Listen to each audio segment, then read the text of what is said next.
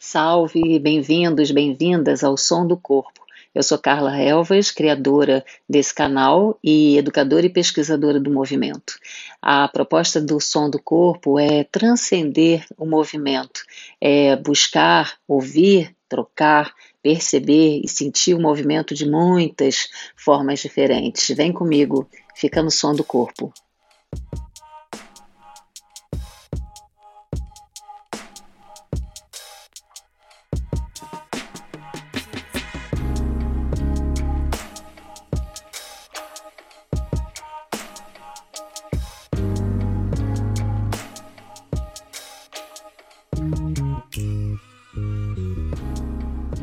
Querida Vivian, muito prazer receber você aqui.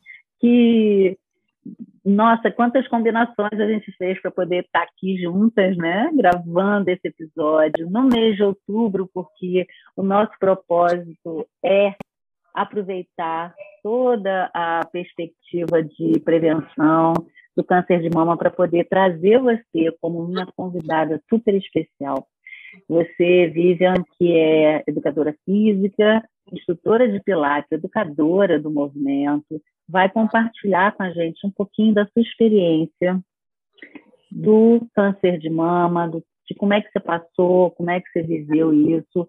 Assim, eu acho que trazendo, a minha ideia era é, fazer uma conversa íntima com você, né, no sentido da gente poder trazer uma perspectiva de assuntos ou tocar em pontos que normalmente a gente não vê muito nas conversas, nas reportagens. Então, é, quero passar para você se apresentar, dizer que você é muito bem-vinda no Som do Corpo. Oh, minha lindeza, eu que agradeço o convite.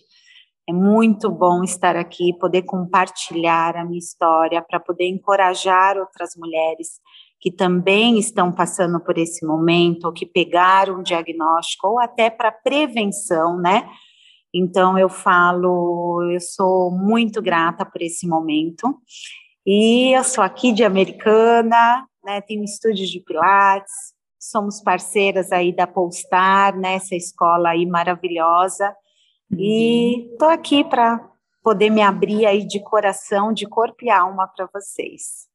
Que delícia, muito obrigada, querida, por, por tanta generosidade, né? Porque é um, é um assunto que a gente sabe o quanto que ele toca, mas também o quanto que é importante de ser revelado. Então, Vivian, eu queria começar exatamente trazendo a, a, a pergunta: quem é você hoje, depois de ter passado por essa experiência tão intensa e imagino tão reveladora de muitos aspectos da sua vida, né? Eu falo assim, Cá, é, é impossível a gente ser a mesma pessoa. Eu falo que eu sou uma Vívia antes e pós-diagnóstico. É, a gente se torna tão vulnerável, é um momento que você tem que reencontrar forças que você acredita que você não tem, mas você tem aquela força. Então eu falo, hoje eu sou uma pessoa muito mais forte, resignada, uma pessoa muito mais alegre, muito mais grata. É, a gente tem um olhar muito é, para tudo, né? Eu falo, hoje eu vejo uma flor desabrochar, hoje meus olhos brilham mais com o pôr do sol, eu não perco um pôr do sol, porque eu sei que foi ali um dia a mais que eu tive de vida. Então eu falo, realmente foi uma experiência que da dor né? Eu tirei ali um grande aprendizado e uma grande evolução, né, como ser humano. Eu falo que o câncer é, me deu essa oportunidade de me libertar, né, e, e de encontrar esse amor próprio, né. Às vezes a gente, né, na correria do dia a dia, filhos, trabalho, a gente acaba não olhando para nós, né, e a nossa casa é aqui dentro. Né? Então a gente acaba deixando realmente de cuidar da gente. E eu falo que esse momento é, me tornou uma pessoa com muito mais amor próprio, né? Então eu falo é esse gesto de amor que é a campanha do Outubro Rosa, né? Da gente se olhar, se tocar. Então hoje eu me sinto uma mulher aí muito mais preparada para os desafios da vida. Uhum. Quanto tempo tem, Vivian, que você teve o diagnóstico? Então, meu diagnóstico foi em 2018, né? E foi no mês da campanha de prevenção. Eu já vinha fazendo alguns exames e peguei o diagnóstico no dia 10 de outubro de 2018. Já no dia 30, né, eu já estava fazendo a minha primeira quimioterapia. E é tudo muito incerto, né, Cá? A gente não sabe o que, que a gente vai encontrar, a gente não sabe se a medicação realmente vai fazer efeito. Então, os médicos não te dão nenhuma chance de cura. Eu falo, realmente ali você tem que acreditar, você tem que ter fé, né? Porque é tudo muito incerto.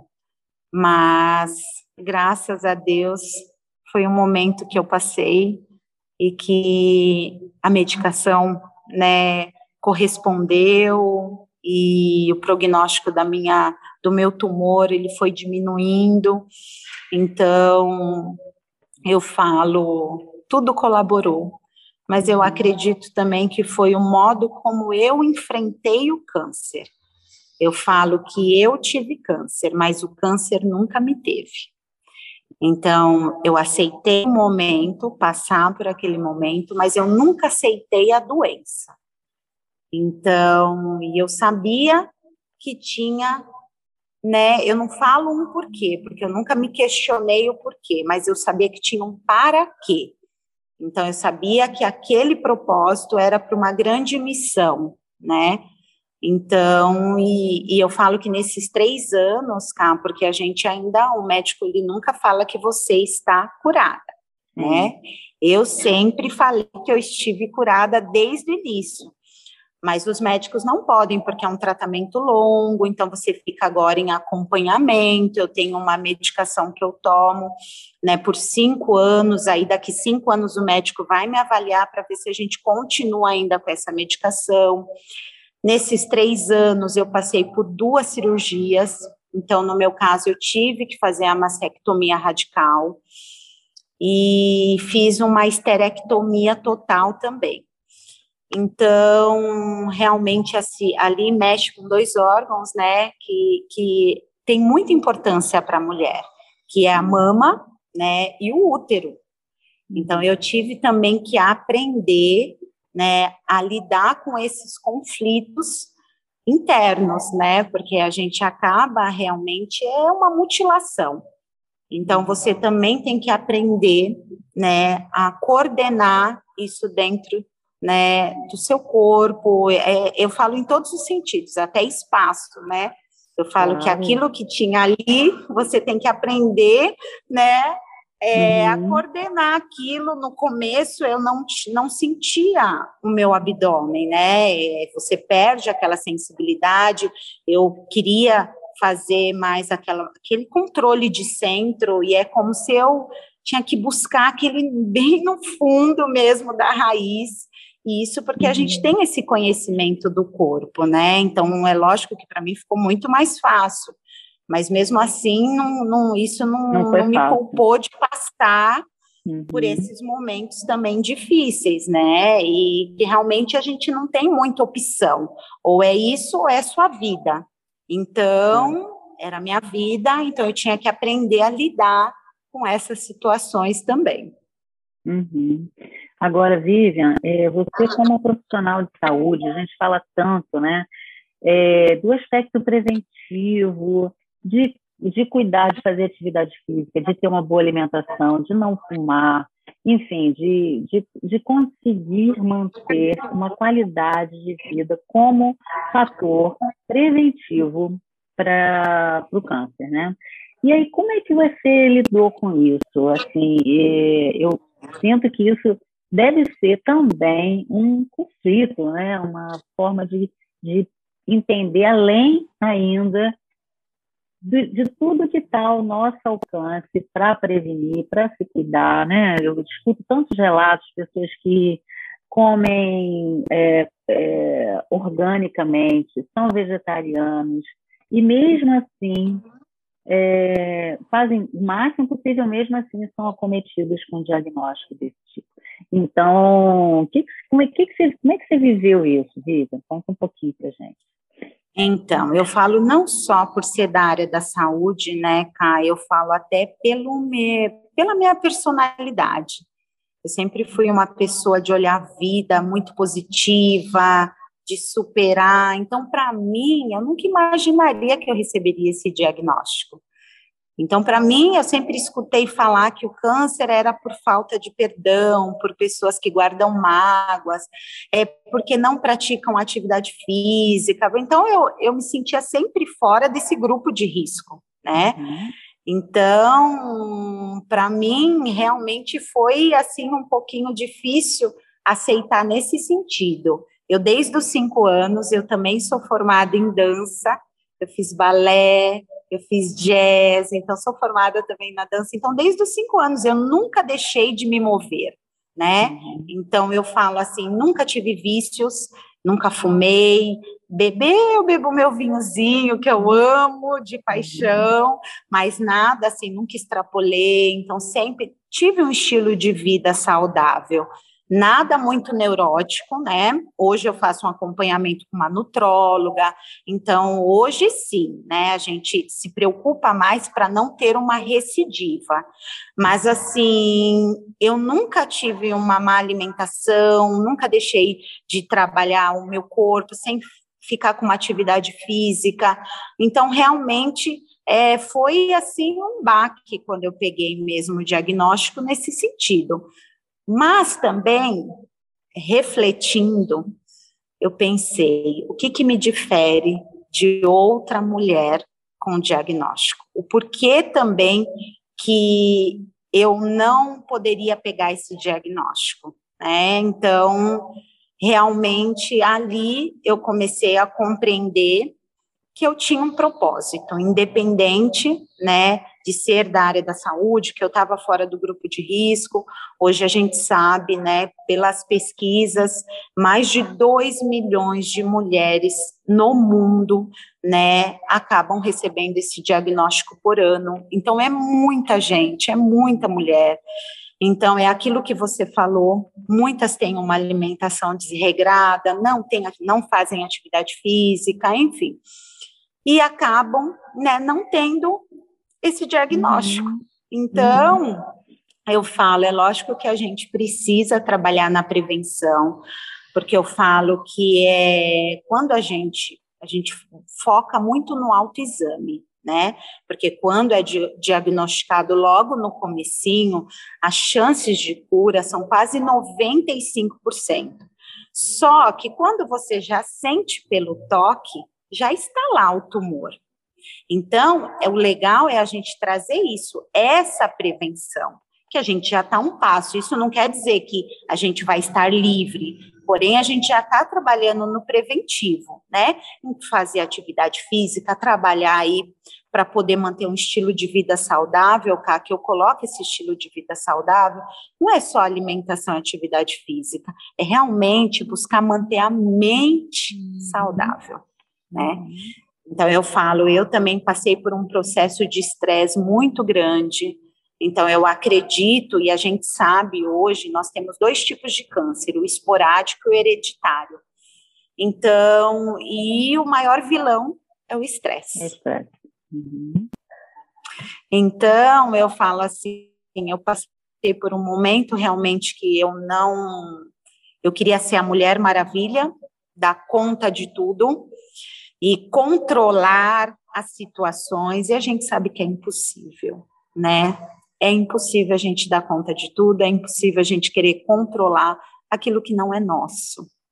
Então, eu falo que isso também foi um fator muito agravante. E sempre que eu posso falar, eu falo que a gente tem que cuidar muito da nossa mente, do nosso corpo interior e fazer aquilo que a gente dá conta. O que não dá conta, deixa deixa passar. Hoje eu uhum. falo que eu tinha um terapeuta, ele falava, aperta o botão do F, não vou falar aqui. Uhum. Posso falar aqui, né? E hoje Pode. eu aprendi, quando eu escutava ele falar mim eu achava ele meio doido, né? Mas hoje eu faço isso e hoje eu faço isso sem culpa, né? Uhum. Então talvez se eu tivesse feito isso lá atrás, né? A gente não sabe. Mas uhum. eu aprendi muito e hoje eu faço. Hoje quando eu não dou conta, tá tudo bem, né? Uma hora a gente resolve isso. Hoje, quando eu tenho vontade de comer algo, eu vou, eu como. São coisas assim, parecem pequenas, mas que a gente eu deixava de lado para agradar outras pessoas. E hoje não. Hoje a prioridade sou eu. Eu me agrado primeiro e quem tiver ao meu redor vai se sentir bem também, porque se eu estou feliz, né, o resto flui.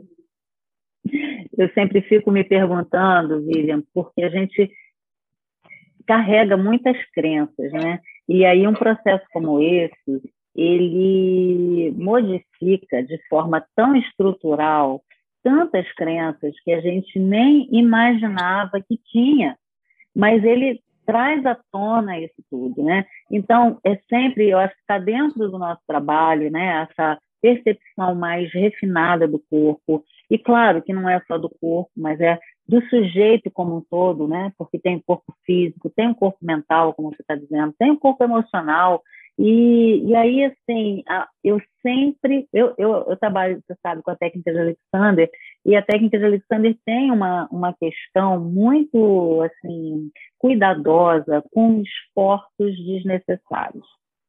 Então, assim, dentro dessa leitura dos esforços desnecessários físicos, né, também entram vários outros mentais, porque quando você pensa, você carrega para o corpo tudo aquilo. Quando você sente, você carrega tudo isso para o corpo. Então, o corpo está ali recebendo isso tudo, né?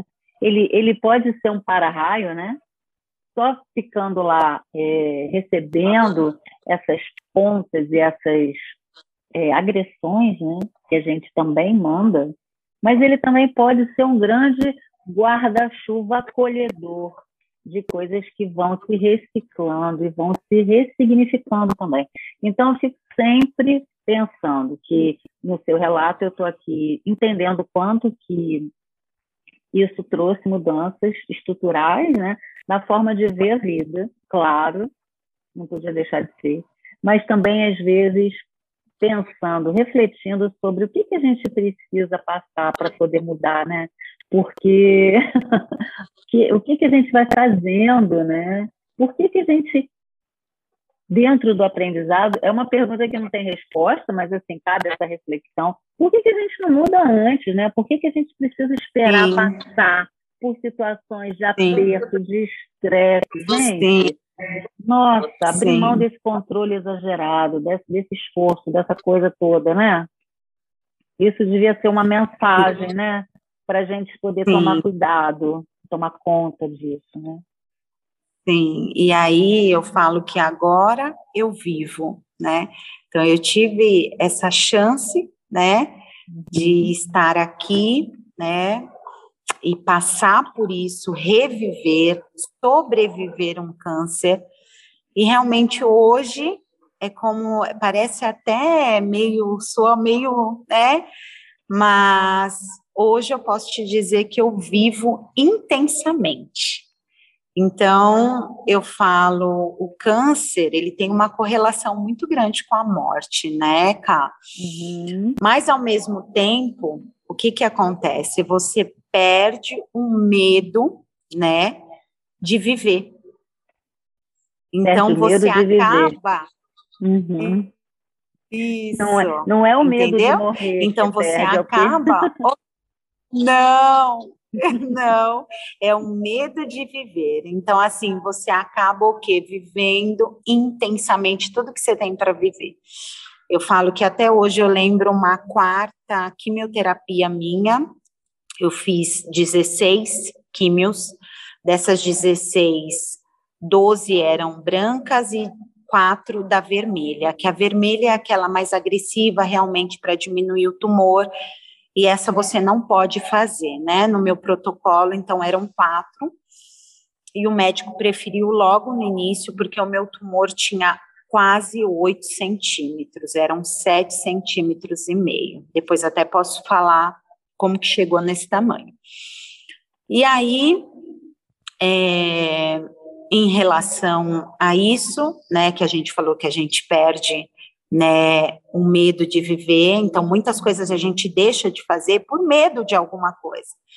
E aí foi quando, nessa quarta sessão, eu ia fazer a quarta, era dia 2 de janeiro, e eu falei para o meu médico: eu vou para a praia, eu vou ver a queima de fogos.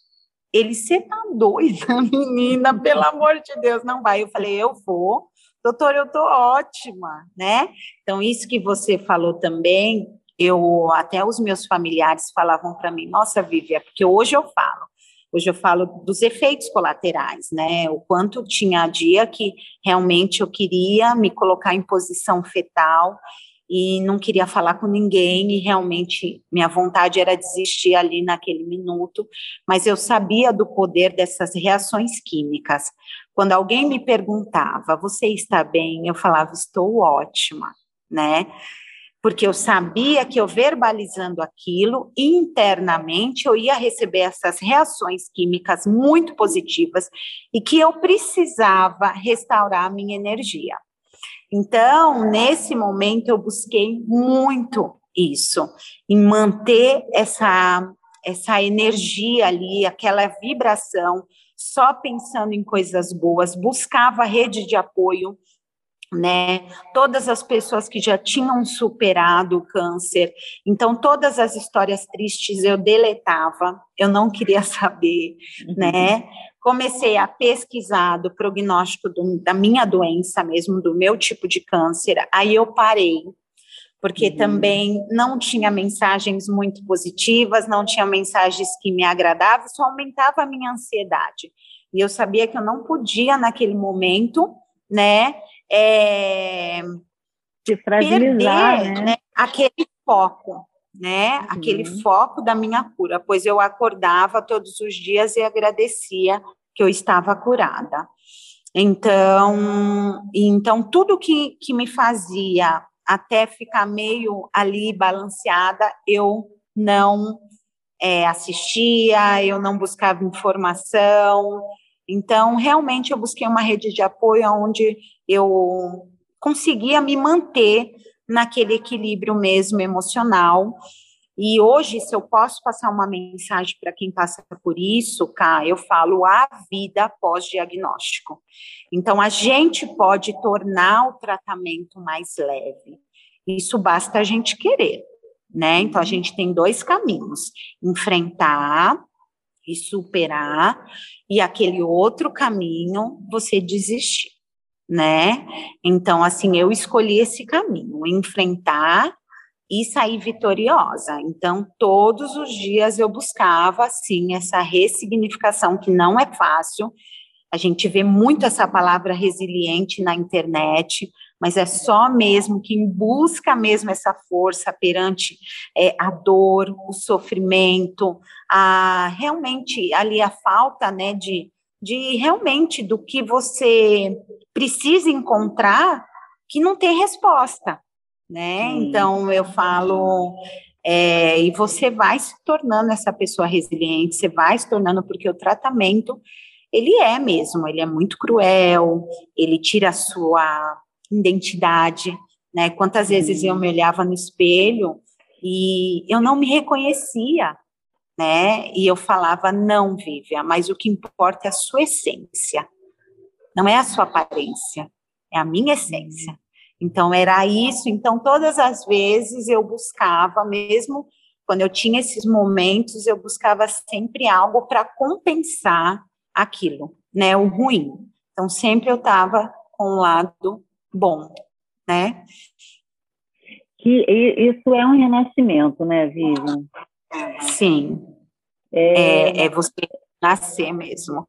Uhum. Eu falo que é uma chance que a gente tem, é aquilo que você falou, eu me libertei de várias crenças que eu tinha e que eu achava que aquilo né, me prendia mesmo em sentimentos, em posicionamentos, em, em realmente olhar para a minha vontade, é, realmente falar um não sem culpa, você quer ir? Uhum. Não. Eu quero ir na sua casa? Não. Você sabe, uhum. assim, é, eu não posso. E realmente E foi libertador, né? Nesse ponto eu me libertei sim, e hoje eu consigo olhar a vida muito mais leve, né? sem culpas.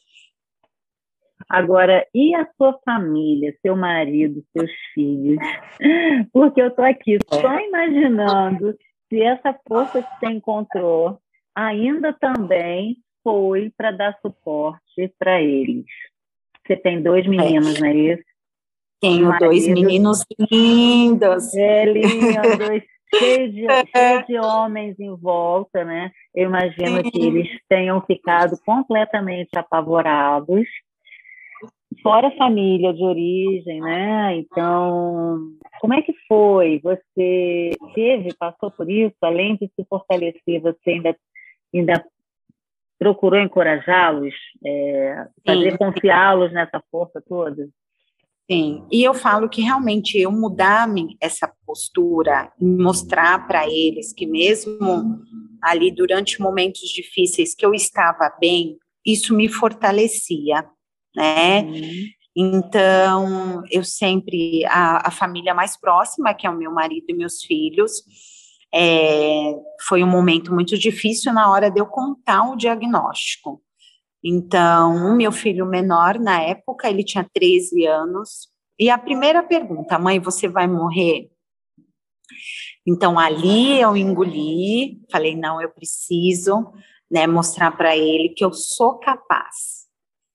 E foi quando eu falei, filho, um dia todos nós vamos morrer, mas de câncer a mãe não vai morrer. E ali foi onde eu fiz uma promessa para ele. E eu falei, eu preciso cumprir essa promessa. Então foi algo que me fortalecia demais. O meu marido, ele já sempre teve, né, ali, não que eu possa falar que ele não me amparou e me amparou muito. Só que muitas vezes eu que tinha que consolar ele. Uhum. E aí eu falava para ele assim, amor, agora é a minha vez. Eu que estou passando pelo momento, eu preciso de você. Então, uhum. ele que chorou na consulta, ele que perguntou para o médico também quais eram as minhas chances de cura, e o médico falou que não tem como ele falar isso, né? Que isso dependia muito do tratamento, como que eu ia reagir ao tratamento, como que eu ia enfrentar o tratamento. Uhum. E eu lembro até hoje que ele falou: Você é uma pessoa de fé, você tem fé. Eu falei: Ih, já tô curada. eu falei: Eu tenho muita fé né? Uhum. Então, e tanto é que eu falo, a gente é tão desconhecido antes de você passar, que eu perguntei para ele, doutor, eu vou ficar careca? E depois, na nossa rede de apoio, a gente vê que todas nós fazemos essa pergunta. Então, a primeira pergunta que a gente faz é a uhum. preocupação nossa com cabelo, né? E aí, de, durante o processo, você vê que o quanto, né, o cabelo é só um detalhe, né? É só um detalhe e o mais importante é ali, né? É a sua vida, é você lutar pela sua vida. Então eu falo, meus irmãos, eu tenho um irmão, três irmãs e minha mãe, né? Meu pai já é falecido. Então realmente eles vinham para minha casa porque eles moram na capital e eu moro no interior de São Paulo eles vinham praticamente todos os finais de semana. Tanto é que eu brincava, falava assim, gente, eu não aguento mais visita, eu não vou morrer, vocês não precisam vir. eu tô bem, né? Então, eu falo assim, foi um momento realmente que eu tive muito apoio, muito amor, muita compreensão.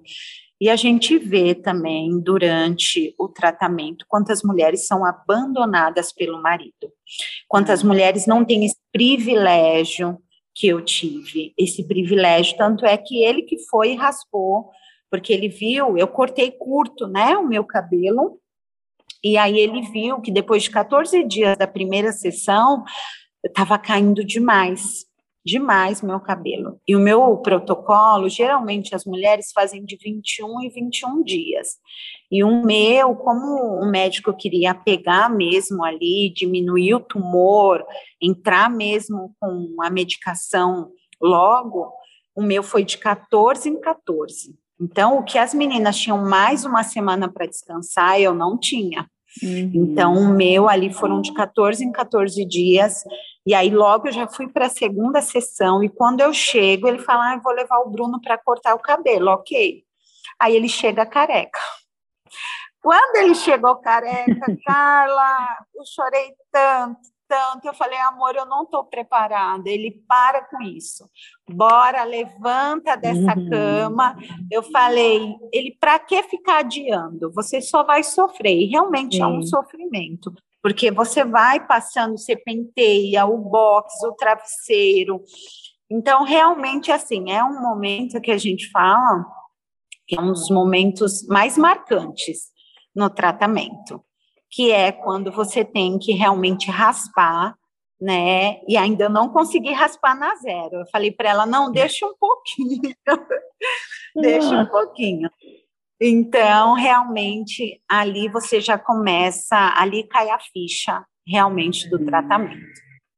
Então, para mim, ali foi o momento mais marcante. Aí depois a gente vem, né, a cirurgia, que a cirurgia também, para mim, foi um momento muito difícil.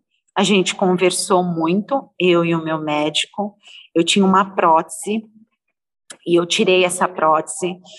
E quando a gente fez, quando eu fiz o exame, deu um material amorfo, que era realmente um nódulo de material da prótese. E aí formou aquele tecido fibroso. E eu achava que era aquilo. Então, a gente uhum. sabe que quando tem um corpo estranho, nosso próprio organismo se, né, é, se preocupa Protege. em fazer toda a defesa ali, né? Sim. Então, eu achava que aquele caroço realmente não era nada, porque no meu primeiro exame, é, análise patológica, deu que não era nada. Então, aquilo, só que aquilo em um ano, eu não fiz o exame, em um ano, é, de imagem, tudo. É, foi um ano que eu relatei que eu estava num processo de estresse muito grande, estava sem uhum. convênio. Então, esse ano eu deixei passar, e eu achava, não tenho nada, já fiz uhum. nada. Então, de um ano para o outro, logo no próximo ano, eu já fiz os exames, e é onde foi detectado realmente que era um tumor maligno.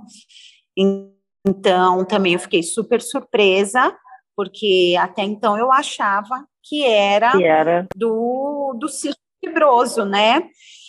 Mas por isso que realmente a gente conversou e o médico falou que pelo tamanho do meu tumor eu não poderia só tirar um quadrante, mesmo diminuindo, ele diminuiu, foi assim super, na terceira quimio já de 7,5, já desceu para 2,5, então já diminuiu muito, uhum. mas ele falou que a gente tinha que trabalhar com essa margem de segurança, e o meu já tinha tido também estadiamento, então já tinha entrado no músculo peitoral.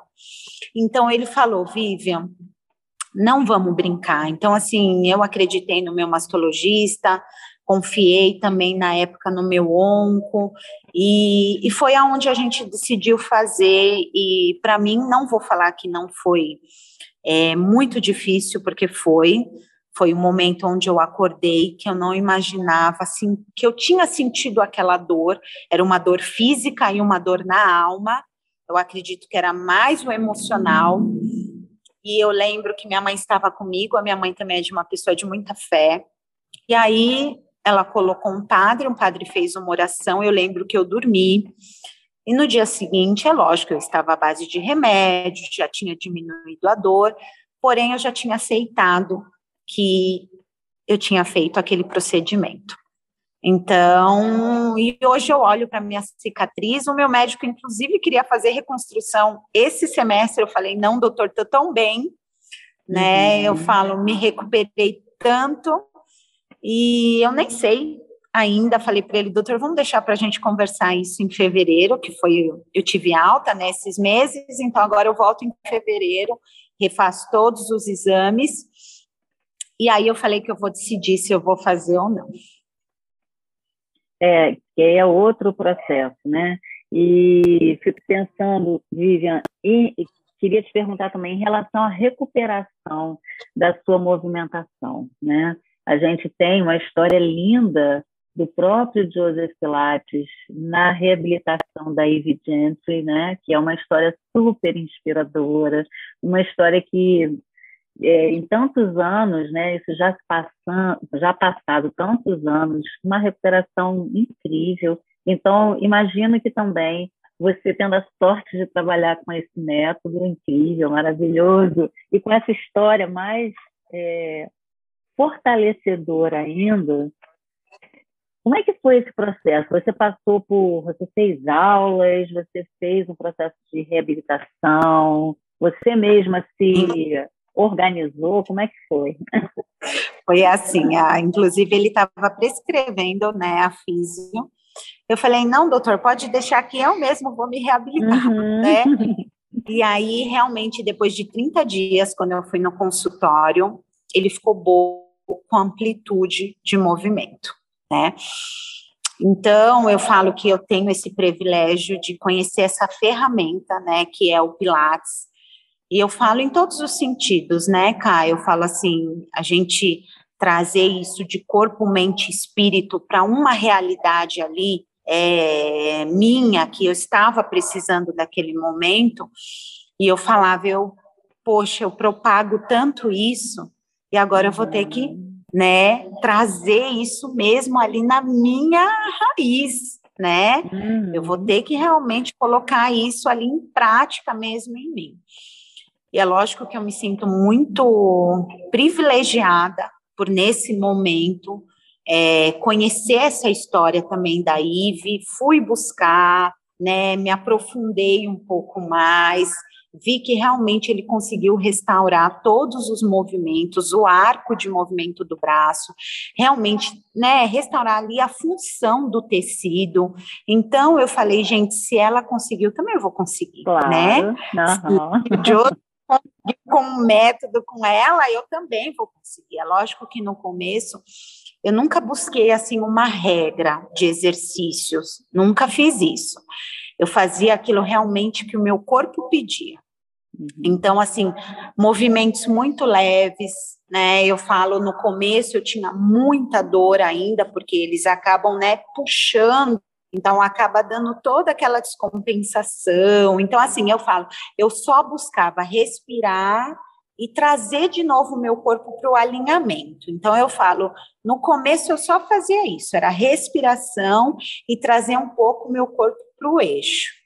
E depois eu fui fazendo movimentos muito leves com os braços. Eu falo, quando eu conseguia deitar no chão mesmo e conseguir manter a posição ereta, mesmo da coluna apoiada no chão, e ali eu ver, né, que realmente retorno à vida, como ele fala, não com todos aqueles exercícios que ele busca, os 34, mas assim, eu realmente coloquei ali em prática o pré-match, quanto aquele arme arques eu fiz muito daquele exercício, ia fazendo em pequenas amplitudes até ir evoluindo. Depois eu vim para o estúdio, então começava a fazer um pouquinho nos equipamentos, né? E, e, tudo aquilo dentro do limite do meu corpo. Então, eu sempre deixei bem claro: eu conheço o meu corpo, eu tenho essa percepção até onde eu posso ir. Então, porque também, às vezes, muitas é, me abordavam, poxa, Vivi, ainda eu não estou, mas eu falava, mas eu sou uma profissional do movimento, eu conheço o meu corpo, eu sei até onde eu posso ir, eu não fiz esvaziamento axilar, né? Então, eu falo assim, muitas mulheres acabam tendo aquele linfedema, né? Uhum. Que é por conta depois de acabar né, pegando muito peso, tal. Então eu falo, eu não fiz, eu só tirei o sentinela, então meu médico me autorizou, então acho muito legal também a gente deixar isso aqui bem claro. Então uhum. ele me autorizou a fazer movimentos já depois com peso, né, com carga. Então eu falo realmente é, ter esse conhecimento, né, desse método e ter essa inspiração é, da IVE foi muito motivador para mim. E eu estar no estúdio, tanto é, que eu, 15 dias de pós-cirúrgico, eu já estava dando aula. Olha só, que danada, hein? Você doida, você tá aqui. E lógico que com toda, né, a gente, inclusive, né, a gente já tem um método diferenciado, né, de comando verbal, de uhum. dar essa autonomia para os nossos alunos. Então, realmente, eles já sabem mexer nos equipamentos, já sabem. Então, eu estava ali, e para mim estar ali também era aquela gotinha de cura para mim, porque o carinho dos meus alunos eu me senti importante, eu falava, poxa vida, né? Eles precisam de mim, né? Aqui. E aquilo me fortalecia, aquilo para mim era muito importante. E realmente eu falo assim, quando, independente da cirurgia, é, quando eu tinha mal-estar mesmo da químio, o que me trazia mesmo é, ali paz, é, me trazia, que eu sentia que como restaurava mesmo a minha energia, era o chão. Eu deitava no chão, né, e deixava realmente o meu corpo fazer aquilo que ele estava com vontade. Se era rolar, estender uma perna, espreguiçar. Então, assim, a minha cama me incomodava e o chão me trazia essa paz. Então, eu falo o quanto foi importante também, né, a gente saber né, como é transformador mesmo. E aos pouquinhos eu fui do pré para o MET, fui evoluindo e estou nessa constante evolução. Eu falo que eu sou uma eterna e aprendiz, né, é. do movimento evoluindo, né, Cá? Uhum. Mas o médico falou, eu adoro os acrobáticos do trapézio, né, do Cadillac. E o médico falou para mim que eu ia perder né, a força do meu braço direito, e, e aquilo ficou muito na minha cabeça. Lógico que ele não tem, né, hoje a potência que ele tinha antes, mas eu não deixei de fazer nada, nada, não me limitou em nada, né, porque eu falei, não, eu vou me desafiar, eu vou atrás, eu vou voltar a ter força, e realmente só foi com o método Pilates, eu não, não tenho nada assim que eu fui buscar, é, realmente assim de trabalho corporal, né, de trabalho corporal, foi o método Pilates. É lógico que eu tive outras aí, né, fiz acupuntura, fiz microfisioterapia, fiz outras aí terapias também para me ajudar a me manter nesse momento também é mais serena, né, e ajudar também nas toxinas, né, da, da quimioterapia, eliminar aquilo que o meu corpo realmente não conseguia absorver e mandar embora aquilo, absorvia o que era bom e o que não era, mandava, mandava embora. embora. Então, tudo que falava que era técnica boa para aquilo, eu estava estamos juntos, Fazendo. Vamos, vamos embora. uh, eu imagino, eu imagino, Vivian, que esse trabalho realmente é numa situação, a gente sabe, né? Mas eu estou aqui só é, fortalecendo a sua experiência né, vivida dentro desse processo que imagino que tenha mais ainda é, reforçado tudo aquilo que a gente fala e que a gente busca em relação ao trabalho, né? Porque todo Sim. esse trabalho de, é, de, de tecidos que vão se agregando, que vão se fortalecendo, que vão se integrando, para que a gente construa uma força de corpo todo. Porque pensar né, e dizer que o braço vai perder força, claro que isso tem a sua razão, mas também é dentro de um aspecto é, diferente um pouco do que a gente pensa, porque a gente pensa nessa força integrada, né? essa força integral. Então, todo o corpo dá suporte para esse braço também, né? Todo o corpo sim, ajuda sim esse braço a se integrar e se equilibrar com tudo, né? É, essa é uma das belezas desse trabalho também, né? Sim, sim. Então eu falo assim, cara, é... e o que mais também é, eu pensava é, é, algo que é aquilo que eu falei. É, eu falo com tanto amor, com tanta paixão, por esse método, eu falo agora eu vou ter que trazer essa paixão e esse método para mim, né? Uhum. Eu falo, eu tenho que ter compaixão agora comigo. Então eu falo, quando um cliente me procura, seja lá qual for a razão, né, e o foco e o objetivo dele, eu tenho que olhar para ele com aquele corpo, eu tenho que ter uma compaixão em primeiro lugar. Então, essa compaixão também eu trouxe para mim. Então, eu falo, é lógico que a gente tem uma ansiedade enorme, né, de querer logo, a gente é muito imediatista, né, que é o resultado para ontem, mas eu sabia que seria um processo lento. E, e eu falo, hoje são, desde a minha cirurgia, hoje são dois anos, né, da minha cirurgia são dois anos. Dois anos e pouquinho, porque foi em 2019, né? Foi em abril de 2019. Então, eu falo, não foi de um dia para a noite, né? Então, todo esse trabalho realmente deu imaginar que para o meu corpo ficar são, eu tinha que estar com a mente sã. E integrar tudo isso também ao meu espiritual. Então, as três coisas foram essenciais e, e eu falo que me fortaleceu e me restaurou em todos os sentidos.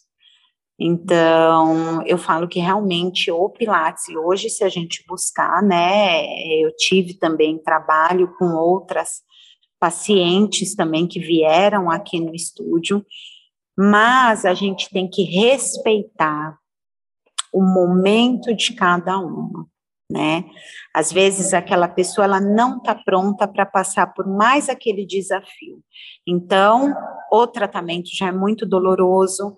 Então, cada uma tem ali é, algo, né, para mover aquilo, né, aquele, aquele momento dela. Então, eu não posso também achar que comigo resolveu e tem que ser assim com ela né? Uhum. Então, sempre respeitei muito, respeitei muitas pessoas também, acabam tendo muita fadiga, né, no tratamento. E, e eu falo que, lógico, hoje as pesquisas estão aí para falar da atividade física, quanto melhor a fadiga. Claro. Só que os médicos eles são os primeiros a falar que se você estiver se sentindo cansada, não é para você praticar atividade física. Então, assim, isso acaba o quê? Já dando um medo de se mover. Então, elas Sim. já acabam ficando com esse medo até. Então, elas acham que durante o tratamento elas não podem fazer nada. Então, por isso também que eu gosto de vir compartilhar e mostrar que sim, é possível você ter mais qualidade de vida, né? Durante, uhum. antes, durante e pós o tratamento.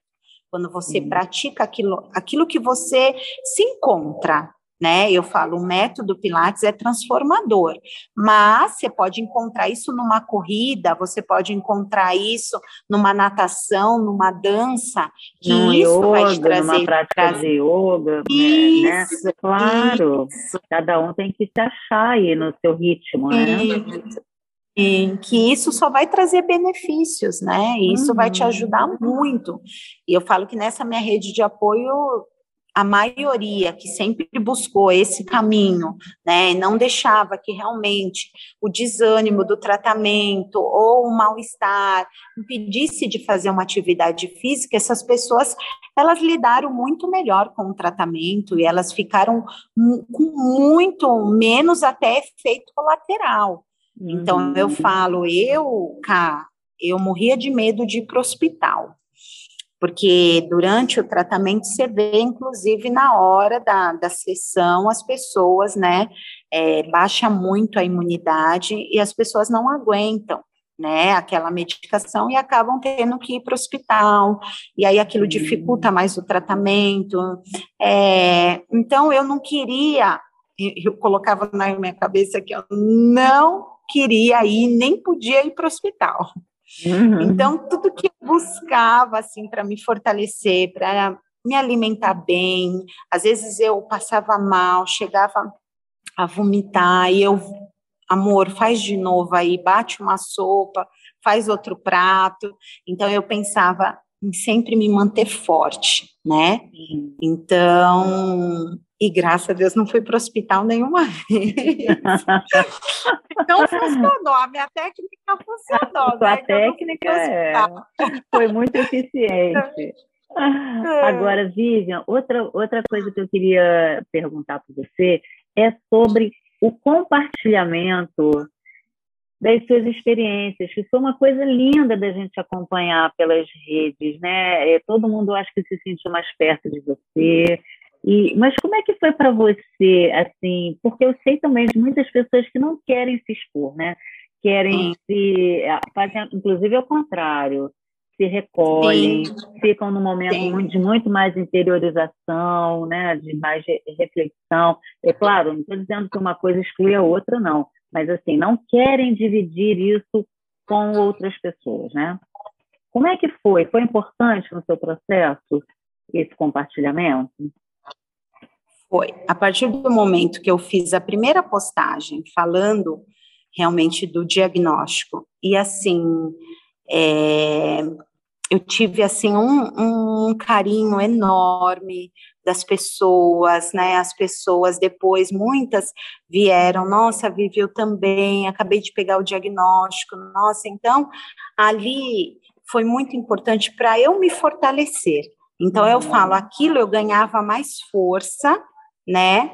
Até para compartilhar eu, é lógico que tem os dois lados também, porque eu recebi bastante gente falando que eu estava me expondo muito. Hum. Vivian, você não acha que você está se expondo demais, você não precisa. Então, realmente tem esse outro lado, né? Que também as pessoas não acham, também não aceitam é, até essa, essa exposição como uma forma positiva, né? E eu estava ali realmente porque, além de me fortalecer, eu sempre enxerguei como uma missão. Eu sendo uma profissional do movimento, ajudando as pessoas, uma pessoa que sempre falei da minha fé. Então, eu estando ali mostrando que perante um tratamento tão difícil, tão cruel, que é cruel, mas a gente poderia tornar aquilo mais leve, né? Então, tudo que eu podia fazer para trazer aquilo, né, e, e mostrar para as pessoas realmente que, aqui, que é possível a gente ter uma vida pós-câncer, é possível a gente viver né? Eu falo, é, eu não deixei de fazer nada, cá. Eu ia no cinema, eu, é lógico, eu tomava todos os cuidados, né? Eu ia trabalhar, eu fazia quimioterapia, eu ia trabalhar. Então, eu gostava de passar aquilo para as pessoas. Gente, é possível. A gente não uhum. precisa parar a nossa vida.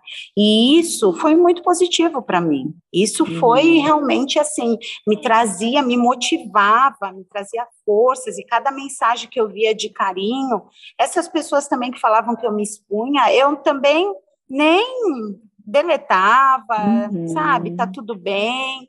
E, e aquilo que você falou, muitas mulheres, como também me procuraram, né? E, e, realmente falando da minha, da minha coragem de me expor, porque uhum. elas não tiveram essa coragem, né? E elas gostavam muito de ver como eu passava, o que eu passava no tratamento que podia ali é, falar para elas, né? Então, e, e, depois de todos esses relatos, né? Eu falava só me fortalecer para eu continuar e não uhum. para eu parar, né? Então, realmente compartilhar ali o meu momento, compartilhar que realmente a gente sabe que não é fácil, mas que a gente pode tornar aquilo mais leve, também foi uma gotinha ali da minha cura. Então, foi muito importante.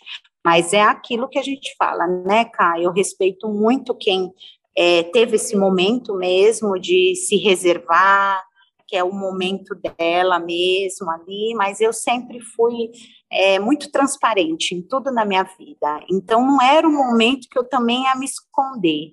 Eu não, uhum. não, não, não tinha, assim, muita coerência eu fazer isso, né? Eu me afastar ou eu deixar é, de, de colocar em público, né? Tudo aquilo que eu estava passando e que realmente é, era algo que mesmo ali difícil, mas a gente poderia superar, né? uhum. né? E encorajar outras pessoas e mostrar que o câncer tem cura, né? E que mesmo o meu, que tinha, era enorme o tumor, e que o médico não me deu chance nenhuma e que eu fiquei curada e que a uhum. gente, né, pode sim enfrentar e fazer o tratamento e, e, eu vejo o quanto essa filosofia do método me ajudou. Nessa, eu falo, a minha fé e essa filosofia dessa integração que a gente fala, né, cá. Então, isso me ajudou muito e eu sabia que eu tinha que me manter ali firme e pensar que eu tinha que o tempo inteiro fazer esse trabalho, era um trabalho é, mesmo diário, né? Porque você tem que se superar ali todos os Todo dias. Dia. É buscar aquela ressignificação todos os dias. Então, e eu falo até hoje, eu falo assim, muito tranquilo de tudo isso. Tem épocas que a gente se sente mais até vulnerável. O ano passado eu já não conseguia falar, quando eu falava eu já ficava mais emotiva, então é como se eu tiver, é como se eu estivesse vivendo ainda aquele processo. Mas uhum. Hoje eu falo que realmente eu me sinto assim 100% curada, inclusive até para poder falar sobre ele, né? Que lindo. É, é uma coisa, assim, eu estou aqui admirada, porque realmente é um processo de crescimento muito grande, né? E, e, e de amadurecimento, e de muita mudança de perspectiva. Então, assim, fico admirada porque, é, às vezes, os maus pedaços que a gente passa na vida é, criam um, um ambiente de aceleração desses processos muito potente, né, Vivian? Então, assim, olhar isso é bonito demais, apesar de ser sofrido. Sim. Mas se a gente se afasta um pouco, né? Quer dizer, hoje, quando você também consegue falar, passando para quem está ouvindo, é, essa, essa força, né? essa estrutura mesmo que você ganhou, imagino que isso tenha sido conquistado e foi conquistado com muito foco, com muita determinação, que é o que você está trazendo, que você está dizendo, né? Então isso é um troféu, né? Isso é um troféu, assim, além de você ter é, como presente a sua vida, né? A cura de, dessa dessa enfermidade, né? Que tem cura. E mais ainda você foi agraciada com com essa força, com esse fortalecimento e com essa realmente missão de poder compartilhar. A gente sabe que isso é uma rede tão importante de ser compartilhada, né? Porque essa vulnerabilidade atinge, não é todo mundo, como você também falou, que tem essa oportunidade de ter uma família que acolhe, de ter possibilidade de seguir trabalhando, de se fortalecer fisicamente, né? De ter um foco e uma determinação tão né, é, emocionais, tão, tão fortalecidas para seguir adiante. Então, é a partir disso também que você ajuda outras pessoas, né?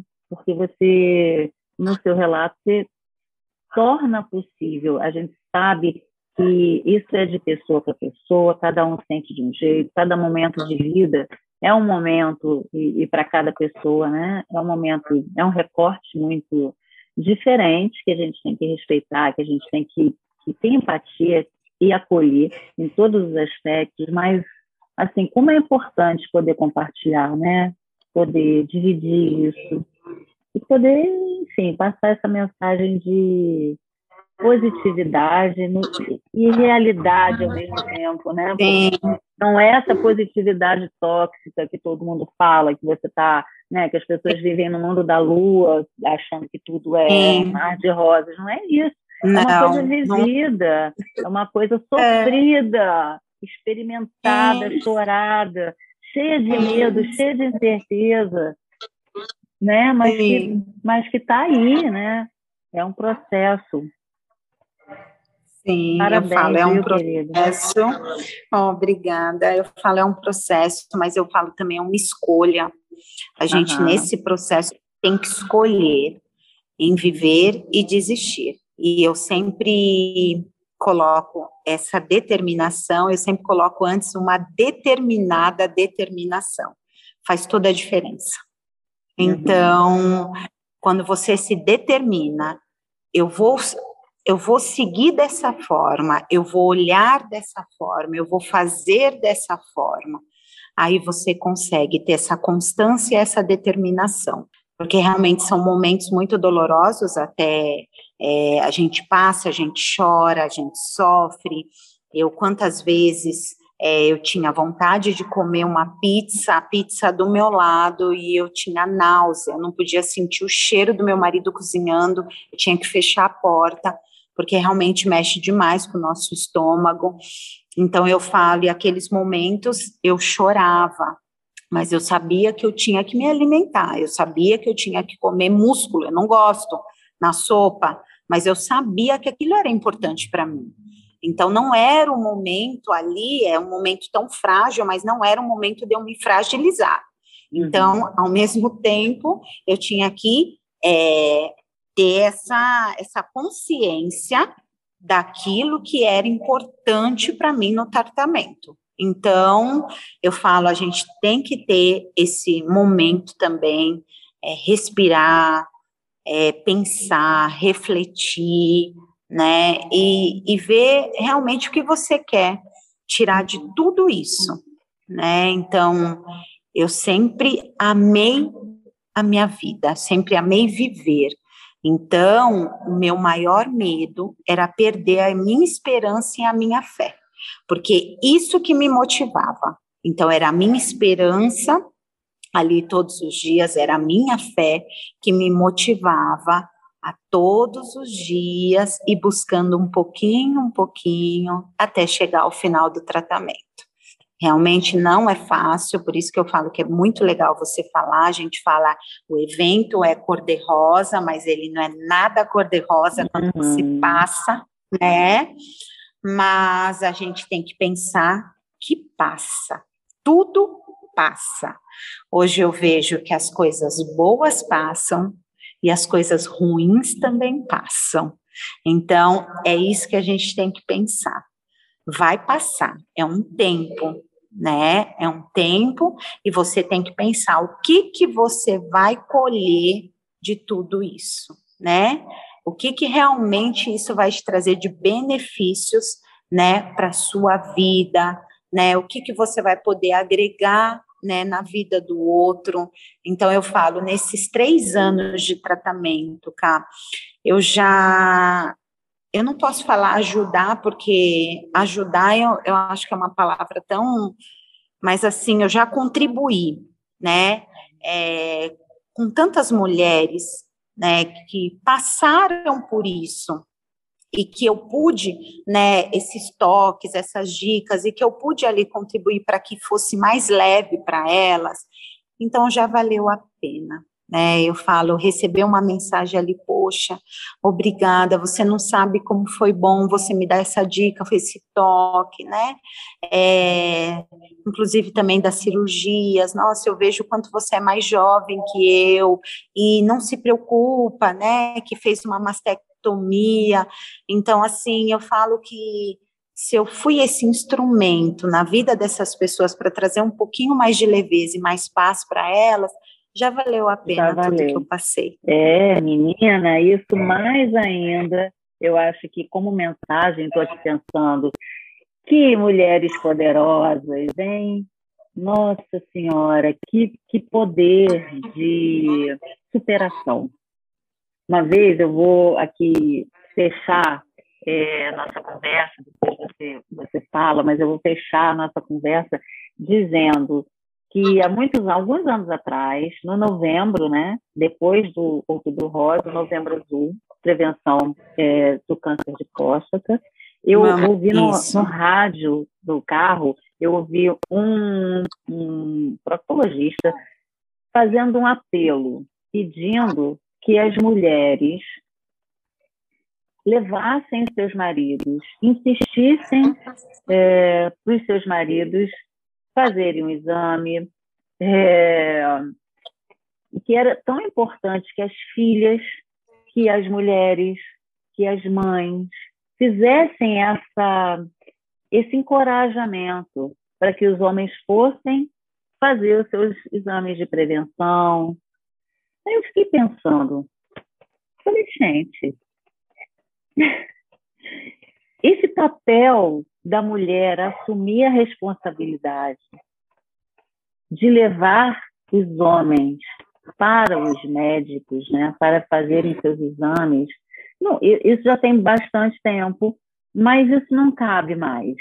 Eu acho que assim é um, é um papel que a gente não vive, né? Porque nós, enquanto mulheres, não, não esperamos que os homens façam isso por nós.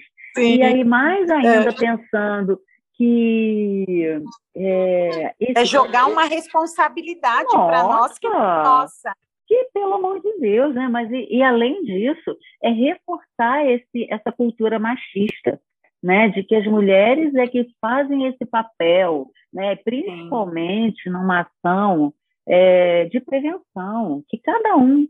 cada um cada uma cada um precisa cuidar da sua própria saúde. Mas aí assim me fez lembrar isso que você está falando sobre o quanto, o quanto, é, imagino, não sei, a gente não pode falar de dados, mas imagino que isso seja muito mais, é, sei lá, não sei se fácil, não sei se fácil é a palavra, mas é, que as mulheres encontrem essa força mais rapidamente, esse poder de superação mais rapidamente. Não sei se existem números que possam comparar a cura né, dos, do, do, câncer de mama em relação, é, eu não sei esse tipo de comparação realmente, não sei se é pertinente, mas estou falando em relação a, a encarar essa questão de frente, encarar a sua própria, se apropriar da sua cura, né, e dos seus processos de recuperação e de,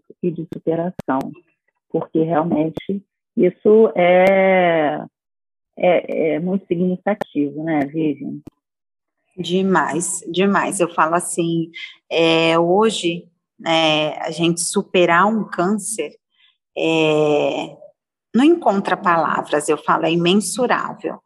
Mas quando você realmente, com a sua história de superação, você também ajuda a outra pessoa ou contribui para aquele para aquela pessoa, é muito gratificante né, cara? É extremamente uhum. gratificante e é onde tudo tudo vale a pena.